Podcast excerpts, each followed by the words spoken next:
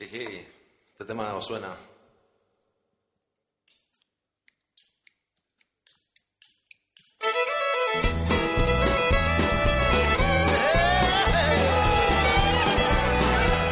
Muy buenas noches, señoras y señores. Les habla Luis Masiebra desde León. Ray Más desde un búnker en la periferia de Madrid. Y a la derecha de Luis Masiebra, Ana Cruz.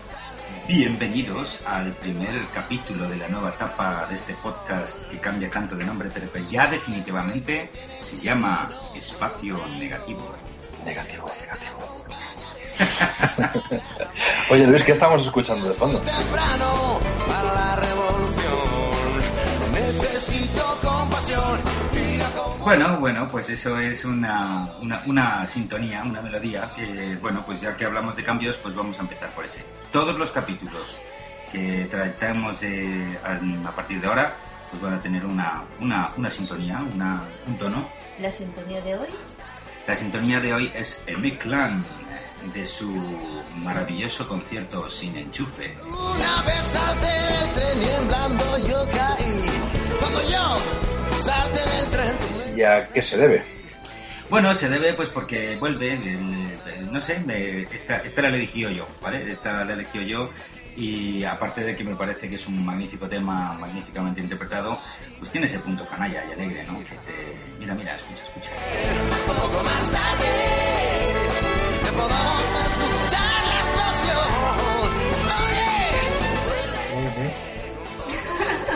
Yeah, yeah. típica de Luis. Sí, sí, sí, esta es un poco típica mía.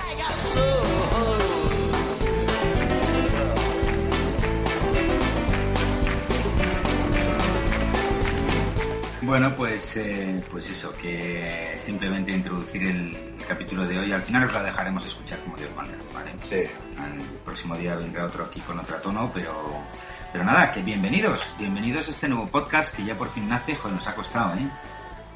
Sí, yo de hecho creo que deberíamos hacer una... Debe haber gente bastante despistada y diciendo, ¿esta gente quién es? ¿Esta gente quién es? O sea, aquí hay gente nueva, faltan otros, esta- esto cómo se llama, estos vuelven, empiezan de nuevas. ¿Cómo está la vaina? Vamos a explicar un poquito. Bueno, pues, eh, ¿quieres hacerlo tú, Ana? Que tú lo has visto desde fuera. Yo desde fuera, de, desde, Desde, fuera, desde dentro, desde al lado. ¿Qué te voy a decir yo? Yo Sí, de al lado, desde fuera, ¿no? Yo creo que esto, esto, sí, tú lo has visto desde todas las perspectivas. Cuéntanos, ¿qué haces aquí, Ana Cruz? Estar en, en espacio negativo. En espacio negativo. Pues yo, mira, yo lo mejor que puedo decir es que es un, un arranque de nuevo con, con nuevas expectativas, nuevas ilusiones, con nuevo... O sea, como cuando dices, bueno, este traje ya no, no, no me identifico con él, voy a cambiar y vamos a identificarnos con, otro espacio, con, por otras motivaciones y, y con otras ideas. Sí, sí, la verdad es que, bueno, para los, para los que sois nuevos, este es un, un nuevo podcast con, con mucha enjundia ya. Y yo creo que somos el podcast en habla hispana sobre fotografía de bodas, al menos, o hasta ahora, más longevo. Eh, este, eh, si sumamos las dos etapas anteriores, este es el, debe ser como el capítulo treinta y tantos. Ahora mismo no llevo la cuenta, pero eh, lo que sí es cierto es que empezamos una nueva etapa totalmente nueva. Nueva Eh, temporada. Nueva temporada, efectivamente. Esto es la nueva temporada, pues que nosotros incluso vamos cambiando de nombre y, y yo creo que también de formato un poco, ¿no? Esto empezó hace más de un año y pico. Eh, año y medio, yo creo, ¿no, Ray? Cuando empezamos. Año y medio, sí, ya, y te diría que va casi para dos, ¿eh? Joder, macho. Esto empezó siendo el podcast de fotografía artística de bodas y fue una idea de Fran Russo que nos llamó a Ray y a mí y estuvimos haciendo pues un porrón de ellos. Luego Ray y yo lo dejamos, eh, aunque yo volví un poquito después y el programa se cambió al nombre de Wedding Rumors. Eh, ahí pues estuvo ahí otra temporada y bueno pues al final Fran decidió que quería tomarse un descanso y dijo bueno mira yo lo dejo en vuestras manos Ray se volvió a sumar al carro eh, fichamos a Ana Cruz que es la que pone la elegancia ¿eh? Ray a ver es verdad es- no, no nos hemos presentado tío Eh, somos tremendos Ray es el maestro Ana es la elegancia ¿eh? y yo soy el, El que y yo claro yo pongo el puntito canalla. ¿Y por qué espacio negativo, Luis? Vamos a contarles un poquito. Pues espacio negativo, eh, por muchas razones. Espacio negativo, para el que no lo sepan, es un concepto que se usa mucho en fotografía. Es eh, ese espacio donde aparentemente en una fotografía no hay nada, pero que le da sentido a la foto. Entonces, ese juego de espejos, eh, en- entre comillas, donde nosotros estamos eh, fuera de lo que, del tema que se está hablando y somos un poco independientes del sujeto de, del tema que se está hablando, pero a la vez le damos sentido a, a, pues, pues al dibujo que estamos pintando en un momento dado, pues nos era muy atractivo, ¿no? Eh, y nada, y hemos usado una figura famosísima, pues la verdad es de la matemática general, pero que también en fotografía se utiliza mucho, ¿no? Ayray seguro que nos puede dar un poquito más de luz sobre el logo que nos hemos parido aquí. La proporción áurea, uy, que va. yo, yo, yo soy, como ya la gente que nos siga desde hace tiempo sabe que yo soy de los que piensan que la foto, que la, que la técnica está para aprenderla y luego olvidarse de ella y yo llevo ya un tiempo en ese, En ese espacio, ¿verdad? en, esa, en ese espacio, efectivamente, espacio nega- negativo, negativísimo. Eh, de todas formas, aparte de lo que acabo de explicar, espacio negativo, otro, otra explicación y otro concepto es que queríamos poner eh, un paréntesis, digamos, no eliminarlo completamente, porque por supuesto no vamos a negar que venimos de, de la fotografía artística de, bodas, que esto fue el inicio de este podcast, que luego se llamó Wedding Rumors, para quien no se defienda en inglés, wedding significa boda, eh, y no queríamos eliminar- eliminarlo, perdón, en este nuevo espacio, pero sí queríamos ponerlo entre paréntesis. Eh, y ponerlo entre paréntesis quiere decir que íbamos a ampliar un poquito más eh, el margen de maniobra que tenemos a la hora de hablar de fotografía. ¿no? Eh, creo que en los últimos mm, dos años, tres años, ¿cuánto lleva todo este Boom. este boom efectivamente de, de boda artística en España, de fotoperiodismo y de Facebook y demás? Tal? Tres años, ¿no? Una Sí, cosa así. pues no, no más de cuatro, desde luego. Sí, efectivamente. Pues en todo este tiempo eh, la cosa ha evolucionado bastante, muchísimo, muchísimo. Yo de vez en cuando, eh, el otro día, vamos, sin ir más lejos, hice un ejercicio y tal, pues de varios fotógrafos amigos, como Luis, eh, como Fran y demás, a los que sigo y que, con los que tengo relación desde hace tiempo. Y me puse a mirar eh, las entradas de podcast, las bodas y demás esto de 2008 y 2009 y lo que se hace ahora. Y joder, se ha evolucionado mucho, ¿eh? Sí, se sí, ha evolucionado sí. bastante, ¿no? Creo que hay una... Y es una evolución positiva. Habrá gente que se que diga, "Ah, coño, pues me gusta más lo que se hacía antes o no. Pues lo que está claro es que eh, todo este boom y todo este segmento de fotógrafos y toda esta gente que empezó hace cuatro años, aunque algunos llevaban ya dos, cuatro, seis, ocho, diez y quince años en el gremio, ¿no? Pero la gente que empezó hace cuatro o cinco años, que por aquel entonces eran novatos y neófitos, pues ya tiene cuatro o cinco años de, experiencias y de bodas y de fotografía a sus espaldas, ¿no? Entonces, eh, pues es un mercado mucho más maduro, eh, con fotógrafos más maduros y nuestra propuesta y nuestra línea editorial pretendemos que sea un poco más eh, ¿Madura? madura, sí, sin perder el tono. Aquí tenemos al canalla que siempre va a estar añadiéndole efectivamente su toque gamberro, ¿no? Pero eh, sin quitarle, por supuesto, frescura, sin quitarle esa, ese aire canalla, sin quitarle un montón sea- de cosas. Y que sea apasionante, ¿no? Claro, claro, efectivamente, Es que efectivamente. cuatro años y decir eh, que hay un revulsivo en la en el mercado de la fotografía me resulta a mí sí me resulta apasionante decir agárrese los chalecos que eh, la cosa se mueve Mucho, mucho, mucho. Además, yo me acuerdo, eh, hace, hace esos cuatro años, eh, más o menos, tú leías los podcasts y tal, y se hablaba de ciertos fotógrafos de boda, por ejemplo, como si fueran, joder, las historias de Hollywood, ¿no? Que Ben Crisman y tal, gente de, de fuera y eran como, eran otro planeta, ¿no? Aquí estamos intentando, pues eh, empezábamos a jugar en tercera división o en segunda B y esta gente era la Champions, ¿no? Bueno, pues a día de hoy, cuatro años, cuatro años más tarde, esta gente comparte codo a codo eh, talleres, copas de vino, eh, workshops, trabajos, contactos. O sea, el nivel de interna- internacionalización Muy bien, muy bien. eh, del asunto es, es importante, ¿no? Entonces, bueno, eso, queremos dar una dimensión un poco más grande, porque además hablar de fotografía de bodas durante una hora y pico todas las semanas o cada 15 días, lo que sea, tampoco da para tanto, ¿no? Entonces, No, para tanto. Y además, Ana lo decía, es decir, aquí es, no es fotografía ya solo de bodas, sino que nuestra idea es un poco expandir también, eso creo que lo dijimos ya en el anterior, a otros temas, ¿no? Y, y de ahí yo creo que el- también el equipo que nos hemos juntado, ¿no? O sea, eh, por hacer un mini super resumen de nosotros, pues Ray está mucho en el tema de publicidad y la moda, Ana, aparte de bodas, pues también hace niños y embarazadas y familia y lo que en Estados Unidos se tiene muy bien conceptualizado como lifestyle photography.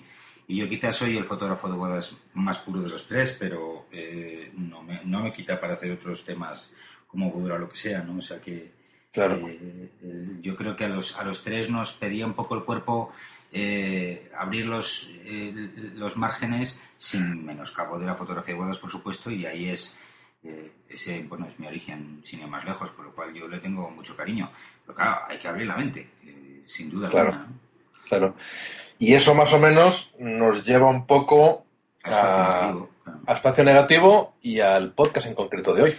Sí, que ha tenido, ha tenido mucha controversia el nombre, ¿no? Porque eso de poner negativo en el título de un podcast es como, joder, Sí. huevos. Pero es que, eh, curiosamente, los fotógrafos eh, trabajamos con muchos negativos en las manos. Y entonces, eh, eh, ese juego de palabras de espacio negativo, con el negativo del cliché de toda la vida, con el ser la- la- el contrapunto, pues hace yo creo que hay un juego muy bonito que, cuanto menos, por lo menos da que pensar, ¿no? Y eso es un poco lo que intentamos. ¿Quieres creer, quieres quieres creer que no había visto el link hasta ahora entre negativo y negativo de película? hasta ahora, yo, yo que soy un fotógrafo analógico, O sea, oye, punto negativo para ti. ¿eh? efectivamente. sí, sí. Sí, sí. Y, y bueno, pues yo creo que eso, eso en cuanto a, lo- a la, a la intro de nuestras nuevas cosas, ¿no? Y la línea editorial y tal. Eh, tema de hoy. Proyecto personal. Proyecto personal. Dispara Ana Cruz.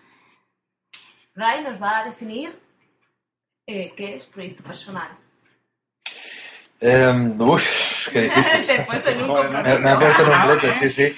Joder, la- ¿eh? Aquí las es cosas pequeñita del- matona. del directo. a- es como un láser. Te ha disparado ahí entre las Sí, cejas. sí, estoy petrificado. Eh, no, bueno, antes, ma- más, más que definir, vamos a dar un poco un poquito de feedback eh, y a decir de dónde viene, por qué no se nos ha ocurrido que el podcast de hoy trate de- del proyecto personal, ¿no? Eh, muy en línea de lo que estábamos hablando hasta ahora, eh, de que, bueno, que el campo de la fotografía artística de bodas es, fotografía de bodas, vamos, es fantástico y demás, pero que está limitado y que hay mucho más allá. Eh, comentábamos hace poco en un, en un workshop eh, fantástico que impartió Luis Margiebra y otro fotógrafo polaco, Marcin Rusinowski, increíble en Chinchón, y en el cual yo tuve el placer de poder dar una pequeña charla. Eh, me sorprendió que en esa charla, al igual que en otras que doy en diferentes talleres, eh, pregunté que cuántos fotógrafos de los allí presentes tenían, aparte de su, de su fotografía comercial, digamos, la fotografía que les daba de comer, tenían un proyecto personal, eh, fotográfico al margen. Y entendía por proyecto personal eh, un proyecto sin intención de ser comercializado, eh, de fotografía, pues eh, personal. em, y entendía, entendía por ello, pues, eh, no las fotografías que le hace un padre de familia a sus hijos cuando se van de vacaciones, ni una fotografía que haces en un atardecer, ni un macro a una flor, ni nada, ¿no? Sino una serie de fotografías prolongadas en el tiempo, eh, con intención de perdurar, con intención de contar o sugerir algo, eh, con intención al fin y al cabo, ¿no? Y, y para mi sorpresa, creo que eran, no sé, 14, 15 personas en el, en el workshop y solo dos levantaron la mano. Y, y, joder, ahí se me planteó la, la, la pregunta de decir, qué extraño, ¿no? Que realmente una, una profesión tan eminentemente pasional como es esta, en la que todo el mundo hace fotografía profesional porque ama la fotografía, igual que eh, el músico toca música profesional pues porque ama la música en general, ¿no? Me extrañó y decidí que sería una buena idea pues empezar a debatir hoy, ¿no? Un poco... Sí, sí, sin duda, sin duda. Eh, eh, un apunte sobre aquel workshop, ¿no? Y sobre el mercado en general y sobre, yo creo que gran parte de nuestra audiencia. No nos olvidemos que precisamente por el boom que comentábamos antes, mucha gente que está hoy empezando a vivir de la fotografía o quiere ir a la fotografía o algo parecido, o ya está viviendo la fotografía, ha venido por caminos muy poco convencionales, si es que alguna vez hubo caminos convencionales para entrar a la fotografía. ¿vale? Pero, pero mucha gente rebotada, tal, donde de repente haces el, el- el salto hacia una profesionalidad y, y, caramba, de repente lo del proyecto personal es algo que o bien no entra dentro, dentro de tu espectro o ni siquiera la gente conoce que existe o para qué sirve. Ujú. ¿sabes? Entonces yo creo que a mí me pasó justo lo contrario. Mm, A mí me sorprendió que hubiera dos personas que levantaran la mano porque yo pensaba que iba a haber uno o ninguno, como el chiste, ¿no? Sí. Yo creo que depende mucho de eh, en qué lugar haya encajado la fotografía dentro de tu vida y por la cual, como tú bien dices, Luis, haya empezado.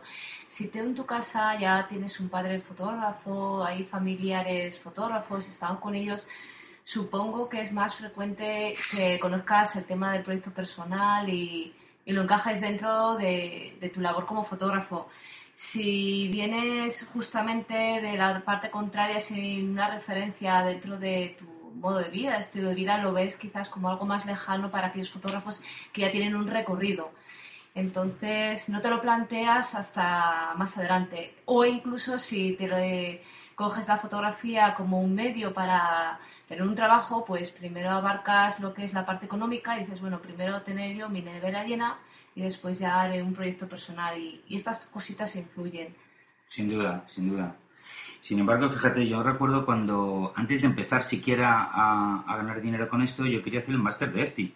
Máster Sí. que eh, Don Ray Mas ha tenido el placer de asistir. Aún estamos buscando, tenemos una investigación abierta, a ver si hay algún máster del planeta Tierra de fotografía que no haya hecho Ray Mas. ¿eh? Estamos pendientes de confirmar la noticia, pero por ahora la, la hipótesis que es que Ray Mas ha hecho todos los másters que existen en el mundo. Más o menos. ¿eh? Es el máster. Es el máster, claro, es el máster. Entonces, este, y me presenté a las becas del, del propio máster de EFTI. Roberto Villagrás. Eso es. Y, opla, ¿qué es lo que te piden? Un proyecto personal. Ujú. O sea, te piden un reportaje donde tú expreses lo que quieras en un tal. Y entonces, claro, yo me, yo me acuerdo que me presenté, yo que vengo del del mundo del marketing, les presenté las fotos en un tamaño absolutamente descomunal para que mi carpeta, una carpeta naranja fosforito, esto, esto negaré haberlo dicho y haberlo hecho el resto de mis días, ahora que no nos oye nadie.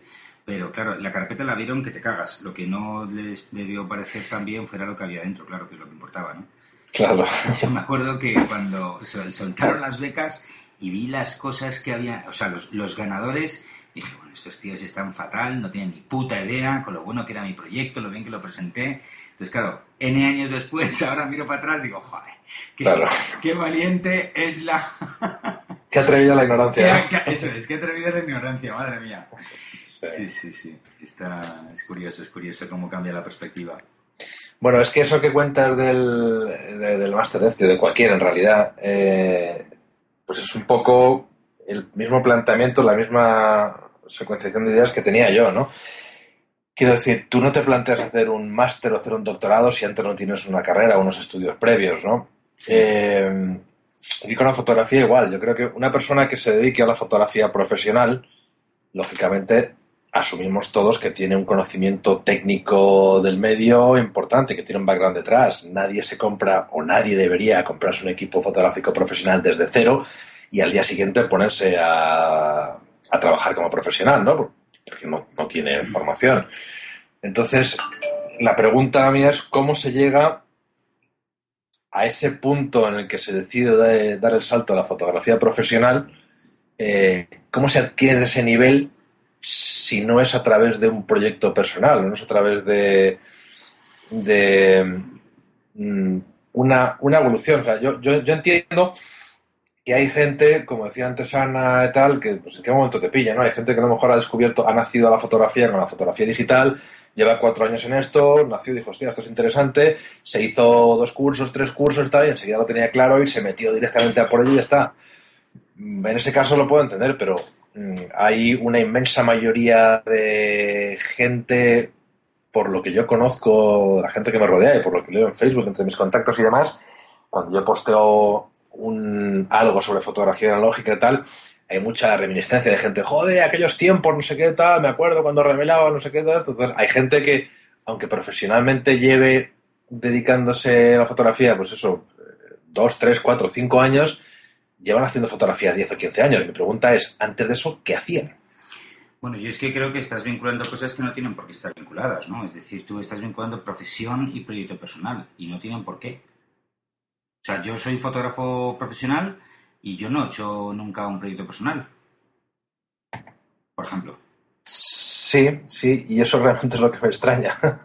¿me entiendes? O sea, el, eh, eh, las motivaciones para hacer, hacerse fotógrafo desde mi humilde punto de vista no tienen por qué ser las mismas para hacer un proyecto personal, evidentemente también desde mi humilde punto de vista. Yo no sé si hemos dejado suficientemente claro lo que es un proyecto personal. Ana, ¿tú qué crees? Lo, lo hemos repasado un poco por encima, pero... eh, Yo creo que queda claro que es como si hicieras un, eh, una fotografía para ti bajo unos conceptos, un, un descubrir a través de la imagen, comunicar a través de las fotografías que tomas y bajo una misma línea. una Lo- misma temática. Exacto, exacto. Eso es. Bajo una misma temática.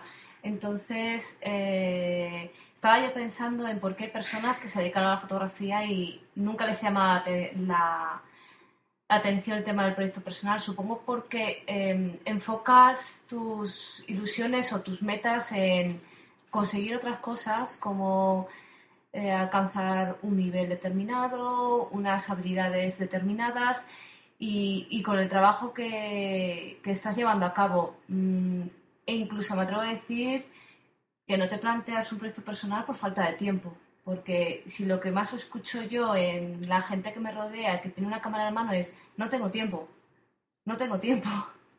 Sí. Entonces, eh, ahí el estar parado, la gente no se plantea, pues voy a hacer en ese tiempo que me queda eh, proyecto personal, no, se dedican más a pues realizar workshop, a, a trabajar, a procesado, o sea, Claro, comer. exactamente. Sí, lo que pasa es que como yo comentaba con un buen amigo el otro día, eh, yo distingo, esto quizás es una postura un poco radical, pero yo distingo entre la fotografía que me da de comer y la fotografía que me alimenta. Bueno, eso, es, Claro. eso claro, eso, pero por supuesto. Es decir, y es que tú lo estás diciendo perfectamente. O sea, ahí es donde has establecido la línea entre la profesión y el proyecto personal. Porque ese es el resumen que te cagas, pero yo hago una lista digo, joder, pues motivaciones para hacer un proyecto personal. Puede ser para descubrir cosas en tu mundo.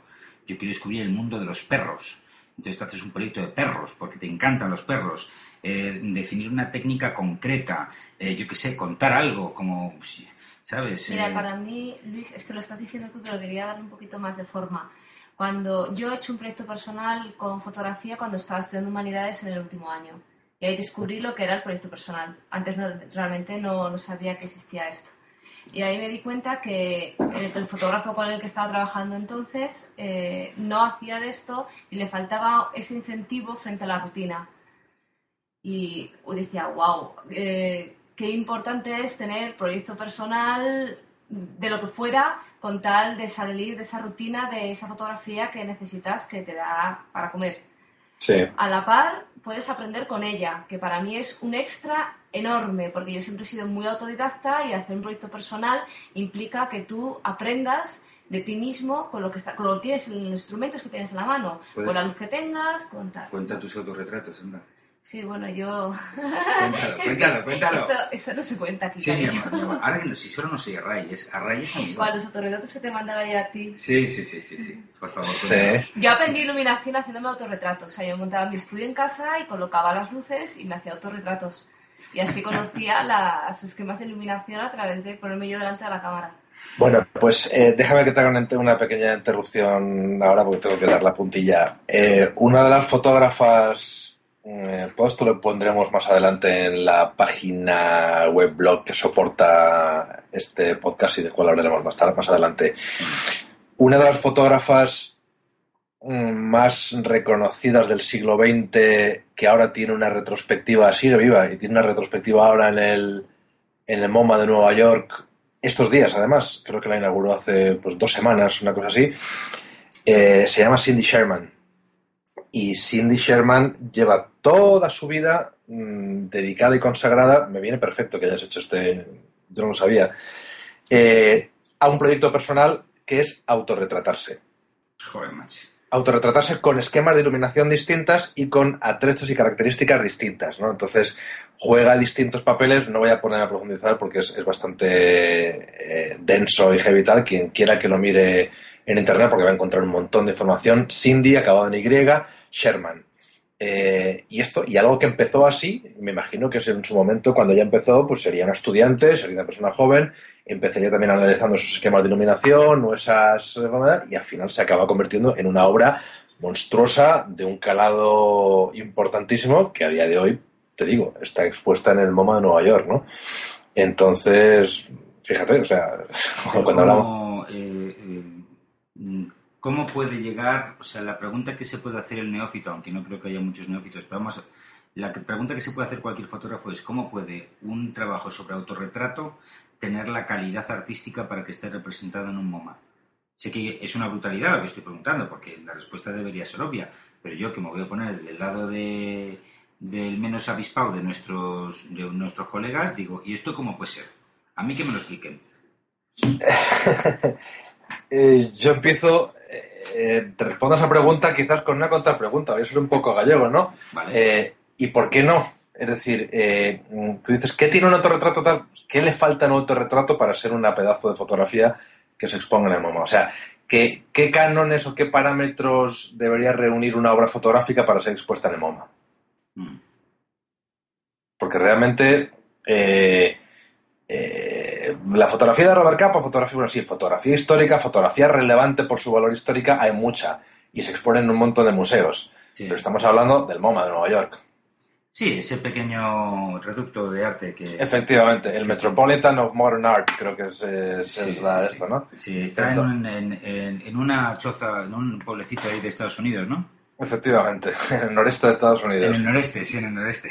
Eh, entonces, eh, pues eso, realmente es importante. Y además es que antes Ana ha dicho algo que para mí es absolutamente fundamental. En, dos, dos precisiones. La primera, cuando se decíamos, hablábamos de proyecto personal y decíamos temática y tal, sí, pero también puede encontrar ahora mismo un montón de proyectos personales de fotógrafos reconocidísimos del siglo XXI que no tienen una temática tan clara o que no es tan identificable, ¿no? Vamos a ser muy vagos y muy escuetos y vamos a definir fotografía personal o proyecto personal como aquel proyecto que no es de encargo, porque al fin y al cabo eso es eh, fundamental, ¿no? O sea, hay, hay mucho más, Claro. pero Claro, claro, aquel proyecto que no es de encargo, del cual no hay una necesidad, no te lo encarga nadie, no te pagan por ello, lo haces tú porque te sale de las pelotas. Es, my French. Eh, perdón- perdona, Ray, el que tiene la exclusiva de los tacos en esta nueva etapa soy yo, ¿sabes? Ah, vale, vale, vale. Pues te compro, te doy Monopoly y te compro un crédito para, para haber dicho este. Vale, vale, o sea, luego ya hablaremos porque están su- los tacos están subiendo, ¿eh? porque yo ni siquiera yo me los estoy permitiendo como que ahora vengas tú a coger la, la mala fama que yo ya me había ganado con el sudor de mis tacos. Hacemos cuentas, Vale, vale. efectivamente. Pues eh, que aparte, bueno, habiendo hecho esa precisión de, del proyecto personal, eh, hay algo fundamental, ¿no? ¿Por qué un proyecto personal? En mi caso es sencillo, porque lo necesito. Yo estoy en la fotografía porque me gusta la fotografía y, y porque quiero hacer proyecto personal. Si yo pudiera vivir de mis proyectos personales, colgarlos en galerías, publicar libros y demás, eh, le iban a dar bastante por el saco a la fotografía comercial. Yo particularmente lo tengo claro. No es así, tengo que comer, tengo que dedicarme a la fotografía comercial y dentro de la fotografía comercial intento elegir aquellos segmentos de fotografía comercial eh, con los cuales me identifico más, que me gusta más, los cuales disfruto más y a los que creo que puedo aportar eh, más valor y que más me llenan, ¿no? Pero en principio a mí esto, a mí la fotografía me trae el trabajo personal, ¿no? Eh, y luego, importantísimo porque yo creo que de un proyecto personal se aprende una auténtica barbaridad. Eh, estamos, estamos en la época digital. Eh, ahora mismo la calidad técnica ya no es un elemento diferenciador de la obra, ¿no? Antes, hace 25, hace 30 años, alguien podía decir, joder, mira qué fotografía, qué calidad, qué definición, ¿no? Qué, qué- qué rango de color, qué bonita, ¿no? qué pedazo de fotógrafa, de, foto- de- de fotógrafo. Ahora no. Cualquier persona es capaz de conseguir eso. Ahora, más que nunca, es el ojo, la visión eh, de un fotógrafo lo que marca la diferencia. Pero fíjate qué curioso, ¿no? Que eso que acabas de decir es que además va a- en, en todos los sectores. O sea, tú miras la fotografía de boda, eh, no sé por qué, pero bueno, pues la- muchas veces la calidad técnica no está, no es lo que precisamente por lo que destaca la foto. Digo muchas veces, ¿eh? No siempre. Pero es que te vas a la moda, eh, campañas de mm, grandes marcas de vaqueros o de deportivas o de y sabes y tampoco va por ahí los temas. O sea seguimos en las corrientes Bantif el marketing emocional la fotografía emocional eh, con lo cual hay de- una especie de- de convergencia en todo el amplio espectro de la fotografía que va en la línea un poco que tú dices no que puede ser técnicamente perfecta pero pero vamos que si es una característica bien pero si no transmite no te vale ni para tomar por saco no Absolutamente, y hay un montón de fotógrafos, se me ocurren no sé, 50 en realidad, ¿no? Pero eh, fotografías, pues eso, no sé, déjame decirte uno, Antoine D'Agata, por ejemplo, de Magnum, ¿no? Eh, esa fotografía, y claro, una persona, un neófito y tal, esto, bueno, ni siquiera un neófito, no creo que nadie viera la obra de Antoine D'Agata y dijera, uy, es que esto, fíjate, está, está desenfocado, ¿no? Todas las fotos están movidas o tal, ¿no? Hay, hay mucho más, hay, hay, hay mucho más. Y yo creo que eso es lo que hay que llevar al fin y al cabo. Y y de esto hablamos muy bien y muy interesante en Chinchón, en el taller que antes hemos mencionado, eh, de marketing para fotógrafos, sí que no solo es marketing de negocio para fotógrafos, sino hablamos del marketing de negocio y del marketing personal, ¿no? Eh, y al fin y al cabo, hoy más que nunca, la fotografía, la conclusión que sacamos de ese, de, ese workshop en esta parte era que eh, la fotografía, o sea, nosotros éramos fotógrafos y en realidad eh, sacamos el mundo como nos, deberíamos sacar el mundo como nosotros lo vemos, ¿no? Y deberíamos hacer una obra, la fotografía debería reflejar quién somos, ¿no? Y lo que hemos dicho antes, si una fotografía de boda ya técnicamente la puede hacer exactamente igual cualquier persona y las técnicas de iluminación están al alcance de eso y los equipos de iluminación por precio están al alcance de todo el mundo y los equipos profesionales y las lentes y demás, eh, lo único que importa que es el ojo, ¿no? Y, y tener un trabajo personal detrás eh, que cuente un poco quién eres, creo que cobra más valor que nunca. Bueno, sin duda, yo creo que entre, entre tú y Ana habéis llegado al, al punto donde yo os quería tener. Ah, efectivamente, es decir, todo el, todo el marketing fotográfico eh, que siempre desde, bueno, yo creo que no he ido a uno solo de los grandes a nivel mundial que haya visto que no te diga lo mismo, ¿no? O sea, mm, al final esto es personal branding y te vendes a ti como, como propuesta artística, ¿no? Pero el, tercer punto que yo quería poner en ese sentido es precisamente ese, es decir, eh, eh, el problema que hay en, la profesionalización de, de la fotografía, y ahora voy a hacer, bueno, voy a, voy a hacer una cosa brutal, ¿no? Y es meterme en todos los demás charcos de la fotografía que existen en el mundo mundial, mm, incluyendo el de la boda, eh, y voy a quitarme la gorra de fotógrafo, me voy a poner la gorra de consultor de marketing y decir, todos tienen el mismo problema, y es que gente sin un background mm, de marketing entre en un mundo hiperprofesionalizado, hiperofertado, eh, hiper, también hiperdemandado, ¿vale? Es decir, una competencia brutal, pero que está mm, hipersaturado. Entonces, ¿cómo, hacer, cómo marcar la diferencia en un entorno así es, es más que difícil? Y es ahí precisamente donde yo creo que el proyecto personal, precisamente, y no dejo más que decir lo mismo que habéis dicho vosotros, pero con otras palabras, puede darte eh, no la clave, porque la clave la vas a encontrar tú, pero sí la herramienta, el camino, la vía o una palanca para llegar a la clave y decir, ah, yo es que soy el tío que saca a todos los novios con los pies descalzos, o todas las modelos con los pies descalzos, o todas las, me da igual, o toda la naturaleza solo con animales que lleven los pies descalzos, o llámalo X, ¿no? Es decir, eh, ahí es donde yo creo que esa actividad de autoconocimiento eh, puede ser de una enorme ayuda a mucha gente que, que está intentando pues, pues encontrar su, su tilde en el mercado, ¿no? Yo creo que esto ayuda a que digamos y animemos a todos a que quieres tener un estilo personal, comienza un proyecto personal, claro. sal al desnudo. Uy, Eso me ha gustado, mi amor. A mí, ya- a mí me encanta el boudoir. Y yo- Esta, esta noche vais a hacer un proyecto personal, ¿verdad? Sí, sí. Vamos a hacer esta noche saca proyecto tu mirada al desnudo También me vale, ¿eh? También me vale. y, y exponte a, a ser tú mismo. Y, y con el proyecto personal que, que estés sacando adelante vas a crear tu propio estilo y te será mucho más sencillo salir de lo técnicamente perfecto o lo que tú crees que espera el cliente de ti, más que realmente lo que eres. Exactamente, eso que acaba de decir es justo tal. O sea, cuando haces fotografía mm, personal hay muy pocos fotógrafos, muy pocos, muy pocos. Aparte de que, al margen de que la gente diga, no, es que este fotógrafo hace lo que le sale a las narices y demás, meh, entre comillas. Cuando hay un cliente detrás eh, pagándote y pagándote un buen dinero y demás, esto siempre hay unas expectativas que cumplir, siempre tienes que, no, tienes siempre de reojo, ¿no? Ese, ese trabajo de este tío, ¿por qué me ha contratado? ¿Y qué está esperando? Y lo que sea esto. Realmente muy poca gente solía decir, voy a hacer realmente en esta boda lo que me sale de las narices, ¿no? Eh, y en un trabajo personal eh, se trata de eso, ¿no? Al final, eh, repitiendo por enésima vez lo que estamos diciendo todos, pero reformulado otra vez, el trabajo personal te da aquello que no te puede copiar nadie. Mi, mi- mi cámara se la puede comprar cualquier persona, mis lentes también, mi retoque de Photoshop igual, eh, una cámara de película lo mismo, mi mismo negativo, el mismo tipo de escaneo, todo es copiado de esto. Lo que no, no me pueden copiar es quién soy, quién soy como fotografío y cómo veo el mundo, ¿no? El, el acto fotográfico es un acto de posicionamiento en el mundo, ¿no? Este soy yo y así veo las cosas. Y eso no lo puede copiar absolutamente nadie. Es el valor diferenciador más grande que existe. Bueno, yo creo que a ese quien soy y así veo las cosas habría que sumarle un punto más o un nivel más que es, y esto es lo que te quiero contar. Eh, Sí, sí, sí, yo creo que eso, o sea, el así veo las cosas para mí tiene todavía algo demasiado genérico, ¿no? Porque estoy seguro que tú a, a todo el mundo que sea fotógrafo le dices, bueno, ¿y cómo es tu fotografía? Pues aunque no lo sepan y no se lo hayan planteado, dirán, pues es una fotografía fresca, elegante, diferente, divertida, eh, soy artístico, y dices, hostia, o ya, pues como Sí. lo oyen mucho, dicen, no, fotografía humana, fotografía de emociones.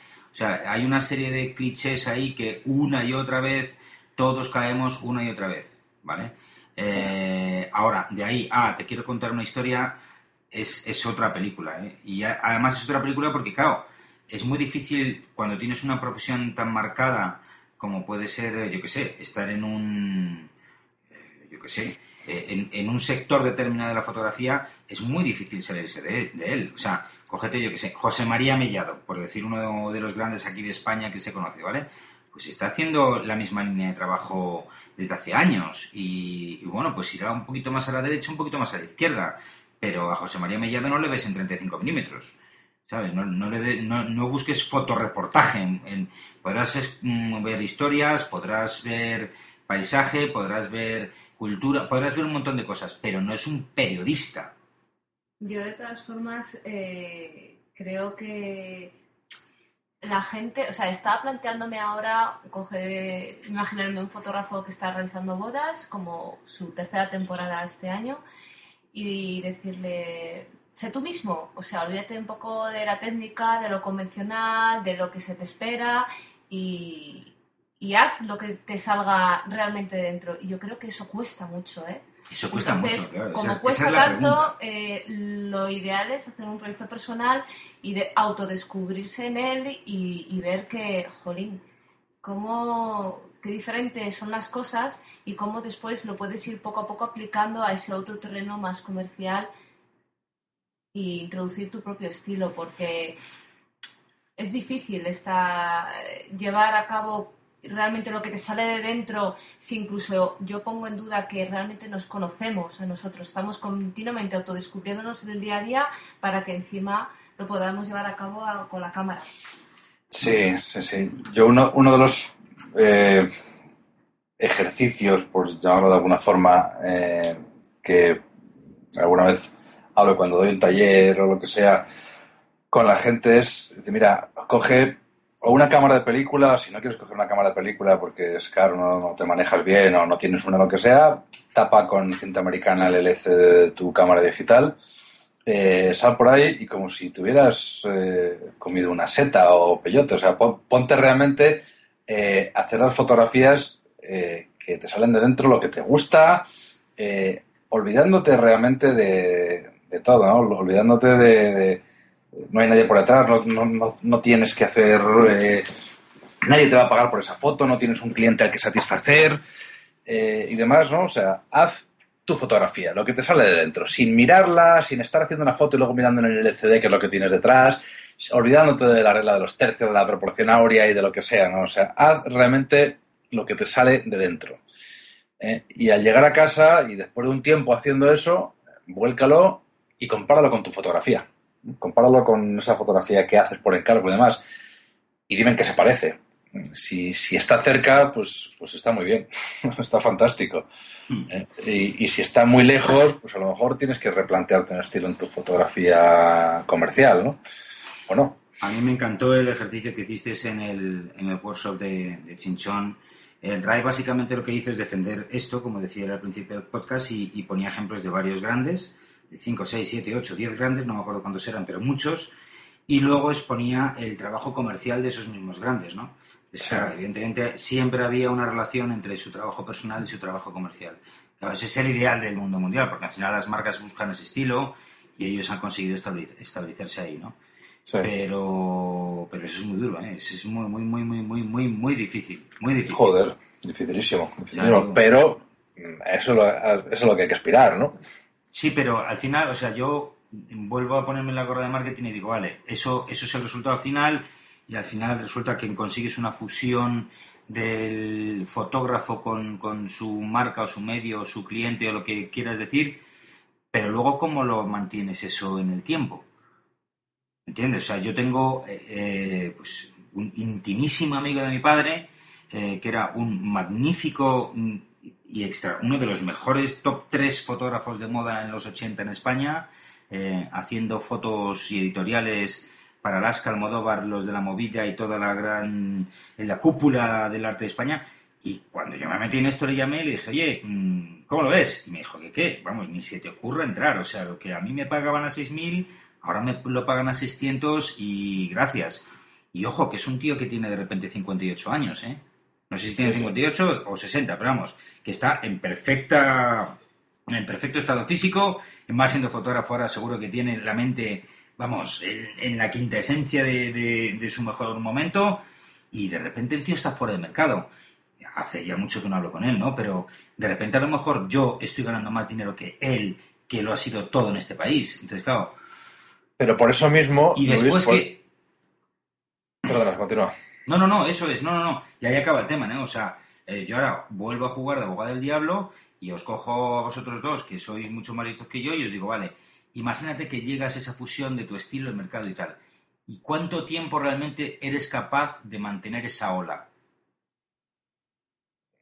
Pues mm, no lo sé. Eh, a priori, lógicamente, no lo sé. Hay gente que lo podrá mantener eh, toda su vida y a lo mejor no, pero de cualquier manera, yo me quedo un paso antes. Imagínate que no llegas a esa comunión eh, la que estamos hablando. Da exactamente- da ¿eh? Da exactamente igual. Da exactamente igual. traemos al podcast o algo, ¿eh? ¿eh?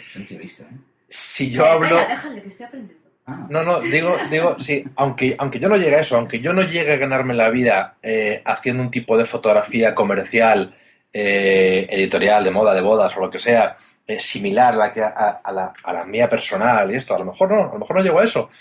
No pasa absolutamente nada. Sigo teniendo un proyecto personal por mera salud mental, eh, porque necesito tener esa forma eh, de expresión, de evasión y porque, coño, vamos a ser claros, o sea, está muy bien ser fotógrafo y todo esto, pero, joder, hacer fotografías a botellas de vino para un catálogo o hacer fotografías a...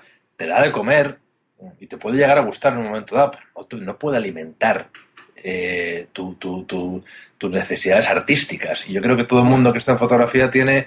No, o sí, sé. o sí, tío. Y ahí yo creo que estás pecando un poco de, de- de mirar tu, feudo, ¿no? Eh, joder, fotógrafos de producto los he oído toda la vida y seguro que alguno nos mandará un mail eh, acordándose de nuestra madre. Pero vamos, que eh, vale, o sea, entendido el mensaje. Es decir, esa, esa fotografía que alimenta y esa fotografía que te da de comer, pues yo creo que ahí es donde está la diferencia, ¿no? Y esa es la respuesta que esperaba de ti, Ray, tío. Joder, te la huevo. No, pero mira, voy, voy a ponerte el ejemplo que, que también estuvimos hablando hace no mucho. Eh, un músico. ¿Cuánta gente conoces tú, cuántos músicos conoces tú que de repente un buen día eh, sean eh, directores de marketing, economistas, contables, eh, albañiles, lo que sea, y un buen día dice, mira, creo que me, me voy a hacer músico. Y se compran un instrumento y aprenden a manejar ese instrumento como para hacerse músico profesional. Si una trayectoria, si alguien te contara una, una- te contara, perdona, una trayectoria musical así, eh, fliparías bastante. Y dirías, joder, ¿no? Este tío de repente es albañil o economista, se compra un piano, aprende a tocar el piano para empezar a dar eh, Sí, conciertos conciertos. O tocar en no sé dónde. Decir, no, coño, o sea, esto en principio nace de una pasión. Este tío ha tenido que tener un piano desde pequeño, ha manejado jugar, ha, jugado con él, ha compuesto sus propias canciones, ha tocado su pachanga con los amigos o con su guitarra o lo que sea, ha compuesto sus propias canciones y demás, y esa evolución y esa pasión personal ha acabado desembocando en una, en una trayectoria profesional. Eh, eso que es tan evidente en la música eh, no parece ser tan evidente en la fotografía, ¿no? Aquí se acepta bastante bien que alguien de repente, eh, es economista, también cuelgo, cuelgo mi diploma, dejo la contabilidad, me compro una cámara, aprendo a manejarla, pum, y me hago fotógrafo profesional. Sin duda. Yo, yo soy un caso de esos. Eh, a a ver, claro que sí. Y, y eso, o sea, por un lado, yo creo que eso es una enorme fortuna que tenemos en este gremio. Eh, y es decir, las, las barreras de entrada son relativamente salvables versus la música que, que, pues requiere todo una vida de virtuosismo eh, instrumental y una técnica hiperdepurada. ¿eh? Las famosas 10.000 horas eran, ¿no? El, Sí. La regla de 10.000 horas. Que dice que si quieres ser maestro en algo, pues solo es muy fácil. Solo le tienes que dedicar 10.000 horas y a las 10.000 horas empezarás a saber del tema, ¿no? Sí. Eh, eso no es en la fotografía, pero por contra, y ahora sí que yo tiro piedra sobre el propio tejado del gremio que, o sea, del momento de mercado que me ha visto nacer, eh, se, yo creo que se ha. eh, hay que tenerle más respeto a la regla de las 10.000 horas. Eh, y bueno, yo personalmente yo no, no he hecho ningún workshop sobre, foto, sobre mí como fotógrafo porque no creo que ni muchísimo menos esté a ese nivel todavía. Yo, personalmente yo, ¿eh? Lo juego de marketing, que de eso joder, llevo 13 años ejerciéndolo por activo y por pasiva y bien, me siento muy cómodo. Pero hay que tener respeto precisamente a esos clásicos, ¿no? Sí. ¿Sabes? Y eso, y eso yo creo que nos falta un poquito, ¿eh? Nos falta un poquito de, de- No, yo no creo que nos falte humildad, fíjate lo que te digo. Yo creo que en la fotografía, por, menos, por lo menos en la de bodas, en lo que nos sobra es valentía. Yo creo que falta, y aquí se me va a echar mucha gente encima, creo que falta mucho conocimiento. Eh, creo que falta mucho conocimiento, creo que falta mucho ojo, creo que falta mucha cultura y creo que falta muchísimo. Antes hablaba de un mercado maduro que ha evolucionado y demás, esto a nivel comercial, por supuesto. Se han, eh, todo el mundo ha aprendido muy bien eh, las técnicas fotográficas, todo el mundo ha aprendido muy bien, relativamente bien, las técnicas de marketing, de marketing todo el mundo sabe de alguna forma moverse por la red y sabe tener un blog y un perfil en las redes sociales que mueve de forma más o menos acertada y demás. Y todo eso es fantástico. Pero a día de hoy, eh, si yo ahora mismo, yo no, no quiero pecar de arrogante ni mucho menos, ¿no? Pero si una persona de fuera viene aquí y habla y dice eh, cinco nombres de grandes fotógrafos del siglo XX, te digo grandes, grandísimos, la inmensa mayoría de la gente no los conoce. O sea, hay un gran desconocimiento, no sé, te voy a decir ahora, de los más grandes que se me ocurren, pues yo sé, Stephen Shore, Joel Stenfen, Gary Winogrand, eh, Lee Freelander, y la inmensa mayoría te aseguro que no los conoce. Lo aseguro. Y eso es Sí, una sí, vez sí. más impensable en otros. O sea, tú imagínate estar hablando ahora mismo eh, de. estar haciendo un podcast de, foto, de, de- de música clásica, por ejemplo, donde tenemos 5, 8, 10 mil oyentes que son eh, aprendices de música o músicos profesionales, ¿vale? Y yo, el equivalente a eso, estaría diciendo Mozart, Beethoven, Chopin, Vivaldi y Schumann, por ejemplo. Imagínate que nadie los conoce, digamos, ¿de qué estamos hablando? o sea, ¿no? Entonces yo, yo creo que profesionalmente hemos avanzado muchísimo, pero artísticamente estamos en jodidos pañales. Te compro una segunda palabrota, por cierto. En jodidos pañales. Eh, es, es, es, es, queda muchísimo, muchísimo para hacer. Y curiosamente, la gente está hablando de la fotografía artística de bodas. no- Coño, o sea, vamos a tener, como dices tú, un poquito de respeto y vamos a empezar a y una vez más, volvemos al tema del proyecto personal. O sea, está muy bien que conozcamos los referentes y que conozcamos a los 5 o 10 fotógrafos canadienses, estadounidense y británicos que cortan el bacalao en la fotografía de bodas, publicitaria, o, de moda, o aquel sector en el que estemos interesados o en el que trabajemos, ¿no? Pero coño, detrás de eso hay muchísimo más. Y esos autores y esos discursos fotográficos y eso se descubren eh, a través de la fotografía personal. Y eso es por lo que yo abogo, lo que estoy diciendo, que, que la gente debería trabajar un poquito más, nada más. ¿Sabéis lo que estaba pensando yo ahora? Que eh, todo esto está favorecido también por el tipo de cliente. O sea, yo entiendo que hay fotógrafos que se van al mundo profesional, se pueden hacer trabajos profesionales y el cliente de hoy no te está exigiendo ese nivel cultural. Ciertísimo. Entonces, eso para mí es un condicionante pues, para que exista en lo profesional esa falta de cultura, pero que no es válido para, para decir que tú eres fotógrafo con esa cultura. O sea, es, eso es un hecho. Absolutamente Eh, cierto. Yo me he quejado muchas veces de la falta de cultura visual que tiene la gente que te pide unas fotografías. eh, por los criterios que tiene, por cómo miran los trabajos o cuando les preguntas qué es lo que quieren. Entonces, bueno, pues una cosa se alimenta a la otra y la otra se retroalimenta con la una y bueno, es verdad que hay una carencia muy grande y que como es un mercado, pues habla de todo. Pero vamos, nada que, nada que objetar a lo que estabas diciendo. Lo que sí me surge una duda es sobre si la gente conoce si es lo mismo obra de autor, obras de autor de proyecto personal o existen diferencias. ¿Qué pensáis? Porque yo he escuchado obras de autor, o sea, lo ves en blog, obra de autor, y aparecen trabajos. ¿Esos son proyectos personales? ¿Sí? ¿No? pues po- pod- podría ¿Qué ser, ¿no? Yo, yo creo más bien que la, la obra de autor es algo que ya tiene un estilo definido, pero claro, es que hablamos de, de conceptos un poco difusos, ¿no?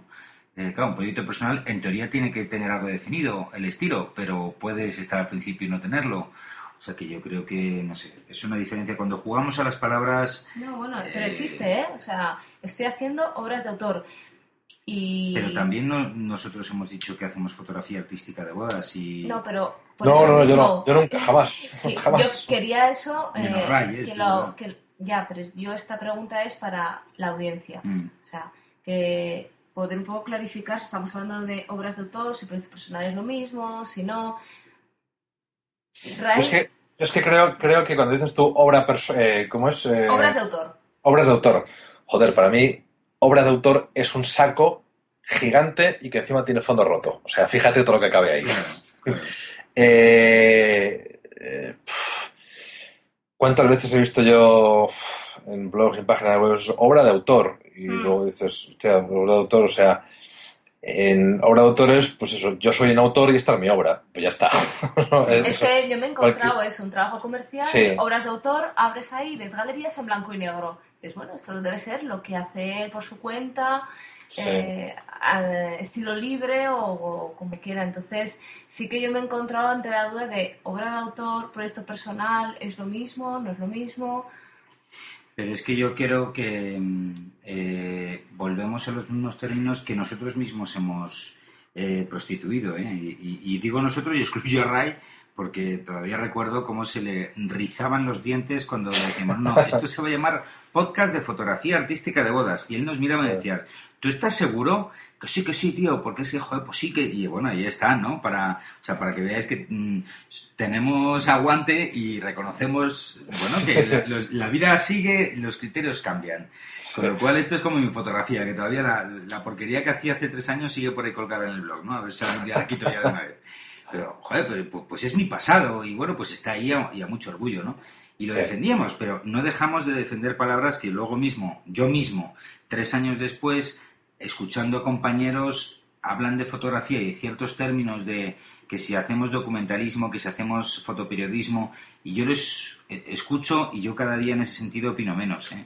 Porque es que, joder, ampliamos las palabras con una elasticidad y una holgura que a mí, uff, Yo tengo grabado un programa que mencionas esto, un programa que además curiosamente reescuché un- en un viaje al sur hace poco, lo tenía grabado en el iPod y fue un, un podcast de los primeros que hicimos en la primera etapa, vamos, en el que entrevistábamos a Fer Juaristi. Sí. Eh, eh, da igual quién dijo qué, ¿no? Pero eh, se mantenía y decía, no sé qué, hacemos arte. Y, y yo en aquel momento te decía, no, no, es que, jo- ojito, que, que, que el arte, que esa, que esa palabra es muy grande. Entonces se leyó, alguien leyó una definición de arte en el diccionario y decía arte. Eh, y más o menos venía a decir eh, cualquier cosa, manifestación o expresión eh, comunicativa, no sé qué tal, hecha con una intención. Y yo decía, joder, tío, es que eso es igual, eso es un saco demasiado grande tal. No, no, que, que, que, que el arte es mucho más, ¿no? Que no se puede eh, meter todo eso, ¿no? Efectivamente, ¿no? O sea, arte. Bueno. O sea, nosotros hacemos. eh, yo hago fotografía, de hecho, hay un curso de fotografía por ahí, esto que antes se llamaba artístico y luego, con muy buen criterio, cambió a conceptual. Yo hago una fotografía que puede ser conceptual, mía. Lo de artística, mm, ya vendrán otros y lo dirán, ¿no? Si esto de verdad es arte, ya, ya vendrá un crítico de ideas o ya vendrá el mercado, ya vendrá quien sea y lo, y lo definirán así, ¿no? Pues eh, lo de la obra personal, mm, un poco lo mismo, ¿no? O sea, mm, o no realmente. Obra personal, pues cualquier cosa, cualquier obra que haya hecho una persona. Claro. Yo creo que está muy, muy, muy, que, que es totalmente distinto. Que una obra personal es cualquier cosa que se define así eh, y un trabajo, un proyecto personal, como he dicho antes, pues es un proyecto que tiene eh, una intención detrás, que está, que se hace durante un periodo de tiempo razonablemente eh, largo, o sea, un proyecto personal. Yo no puedo establecer parámetros, no puedo decir, tienen que ser 365 días, no. Eh, lo que sí te puedo decir es que un proyecto personal no se hace en un fin de semana, ni se hace en dos semanas, ni se hace en, en 15 días, ¿no? Eh, tiene más. Yo no puedo evitar cuando hablamos de estas cosas, y, lo pensaba antes y lo pienso ahora, ¿eh? es decir, yo no, no, no les, no quito ni pongo rey, como dice la frase, en el sentido de que creo que ambas partes tienen su parte de razón. Y, ah, y tú mismo has citado, oye, tú vas al diccionario y cabe perfectamente el, el- el uso de la palabra en el contexto que se defendía, ¿no? Eh, y no puedo evitar el pensar que todos, o por activa o por pasiva, es decir, consciente o, o inconscientemente, utilizamos estos términos que suenan de puta madre porque es eh, un, un- pues, pues mola, ¿no? Es decir, hacer arte siempre ha tenido un glamour social para fines marketingianos, claramente. O sea, nos gusta o no, la gente tira de clichés porque no tiene nada mejor que decir, básicamente. O como dice mi amigo Carlos Vaquero, al que le mando un beso, me, eh, ¿cómo es? Eh, me callo por no... ¿Cómo, cómo lo dice? hablo, no hablo por no callar, bueno, da igual, me he liado. El caso es que eh, eh, se, se utiliza para ese fin, ¿no? Y ahora sí que recuerdo una, una anécdota que me contaban apenas dos días un amigo mío que es el fundador del Instituto Europeo del Coaching, que es una escuela de coaching, ¿vale? Escuela de coaching de verdad, o sea, de las de que lleva 10 años y hace másters y tal. Entonces el tío el otro día yendo por la calle, este, de repente pasa por un centro de belleza y ve coaching estético. Y el tío, claro, se quedó así diciendo, hostia, se Vaya. ha, se ha inventado el coach- coaching estético. Entonces, por mera curiosidad, entró y le preguntó, pues si era el típico centro de belleza pequeñito, de barrio y tal y cual.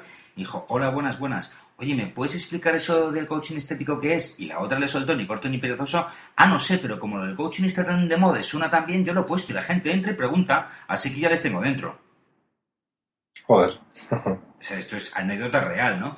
Entonces, Bueno. utilizamos un poco los términos también, a veces con esa línea, o a mí me lo parece, ¿eh? Bueno, yo lo que quería. el- mi intención era más un poquito el, el poner una- unos límites, ¿no? No caer en decir, bueno, pues eh, como somos tan laxos, pues a veces mezclamos las cosas.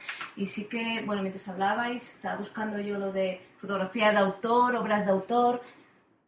Entonces, eh, sí que es cierto que proyecto personal yo, y fotografía de autor eh, parece ser lo mismo, según lo que dice la Wikipedia, por lo menos. Y ahí intento yo salir un poco de dudas también. Leo textualmente.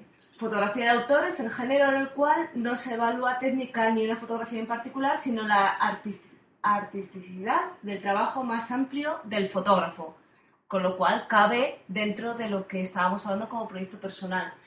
El fotógrafo es el artista que expone su mirada a través de las obras de autor. Bueno, Y ahí está dicho, bueno, pues en un Sí. espacio que es la Wikipedia.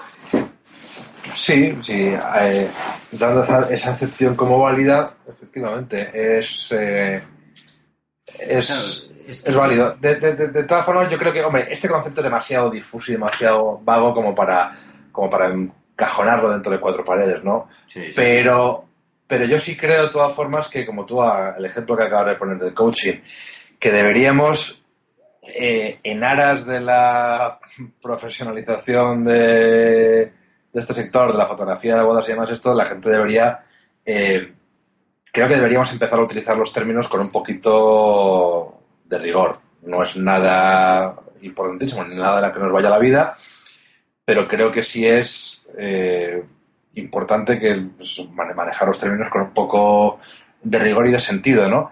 En el taller este de Chinchón hablaba, yo llevo, lo que pasa es que, bueno, tampoco me hago crucis con ello, ni, ni, ni me peleo con nadie, ¿no? Pero llevo mucho tiempo escuchando en el sector la fotografía, eh, ¿no? ¿Cómo es? Eh, fotoperiodismo de boda. Yo, hacemos fotoperiodismo de bodas. Y claro, ya cuando tuve la palabra en, lo de Chin- en el hueso de Chinchón, digo, señores, eh, ¿pero ¿de qué estamos hablando? ¿Cómo, cómo que fotoperiodismo de bodas? Esto es lo más lejos que existe de fotoperiodismo. Lo los trabajos que se hacen habitualmente que vemos en esto son lo más lejano al fotoperiodismo que hay. Eh, lo que pasa es que alguien acuñó ese término, eh, como antes la fotografía era posada y se hacía en estudio con dos flashes y las caras sonriendo, eh, y ahora no, ahora se trata de que hacerle las fotos a los novios sin que se den cuenta, o, o que se den cuenta tal, pero vamos, sin hacerlos posar para la cámara y hacer esas eh, poses hieráticas de antes, se llama fotoperiodismo. No, ¿de qué estamos hablando? Si el fotoperiodismo tiene que ser objetivo, tiene que contar una historia, tiene esto, y nosotros en fotografía hacemos absolutamente todo lo contrario. Intentamos descontextualizar. eh, Lo que existe, lo que ocurre. efectivamente, yo. Bueno, yo creo que esto da para otro podcast entero, ¿eh? O sea que nos estamos Sí. haciendo aquí, estamos intentando poner, marcar líneas en el agua de, de ciertos términos uh, que cuanto menos, oye, son flexibles. Así es. Bueno, bueno chicos, yo creo que deberíamos ir cerrando ya el tema, ¿no? Pues sí, Este- de todas formas lo cerramos aquí, pero continuará abierto en el futuro. eh, Ah, no, sin duda, sin duda. Bueno, nuestra intención, ya, ya sí va de la buena, es eh, grabar cada 15 días, eh, lo cual no quiere decir que exactamente todos los viernes salgamos, o viernes y viernes o salgamos al aire, pero, pero desde luego sí que tener una cadencia quincenal eh, por aquello de formular un poquito una, una, una regla, ¿no? Antes teníamos o, o muchos o muy pocos, teníamos un periodo un poco demasiado laxo, eh, y no sé si saldremos el miércoles, el jueves o el viernes, pero cada 15 días sí que queremos tener un programa eh, para que lo disfrutéis. Hoy hemos querido hacerlo nosotros tres por aquello de, pues bueno, pues empezar a estrenar la barca nosotros, ¿no? Eh, pero también queremos traer, por supuestísimo, invitados y de hecho esa será la dinámica habitual. Eh, nuestro próximo invitado, de hecho, es Expression International, yo creo que lo, podemos anunciar y hablaremos de asociaciones, de premios, de cómo ellos ven eh, toda su fotografía desde los cantidad de premios y países que, en los que han tenido éxito y poco más. ¿Algo más? Yo creo que efectivamente sí, decir eso, lo que acabas de decir, eh, repetir lo que acabas de decir tú, que em, si alguien se ha aburrido muchísimo como una ostra con este podcast, que no piense que va a ser siempre el mismo tostón, que habi- habitualmente tendremos entrevistas, trataremos temas de actualidad, habrá preguntas que recojamos eh, de las distintas webs y redes sociales en las que nos movemos, o sea que será todo bastante dinámico y demás. Hoy teníamos que hacer una eh, presentación de nuestra nueva línea editorial, de nuestra marca, de quiénes somos, de dónde vamos. Eh, y bueno, Yo creo ¿Qué que creo? está muy bien, ¿eh? ¿Sí? muy ¿Sí, bien. Sí, porque yo, desde luego, si me estuvieras escuchando o, o os oyera a vosotros, diría, pues qué bien, me voy a poner a hacer un proyecto personal para así eh, aprender, Claro. tener mi estilo personal y diferenciarme. O sea, que es que, y a partir de ahí, tener cuidado con los conceptos que manejamos. O sea, Qué bonito, Sí, sí. qué didáctico. efectivamente. O sea, los tíos haciendo de, hablando en lenguaje femenino y la tía directa al grano. Tú te das, te das cuenta. Exactamente. Ma- manos a la obra. Joder, macho. Bueno, pues sin ir más lejos, os dejamos Oye, Luis, ponme, pon un poquito lo de antes, anda, ponme esos chavales que estaban cantando que no lo hacen mal. Bueno, pues venga, os vamos a dejar con Vuelve de M-Clan en su disco Sin Enchufe. Jeje, este tema os suena. Adiós. Bye, bye. Hasta la vista.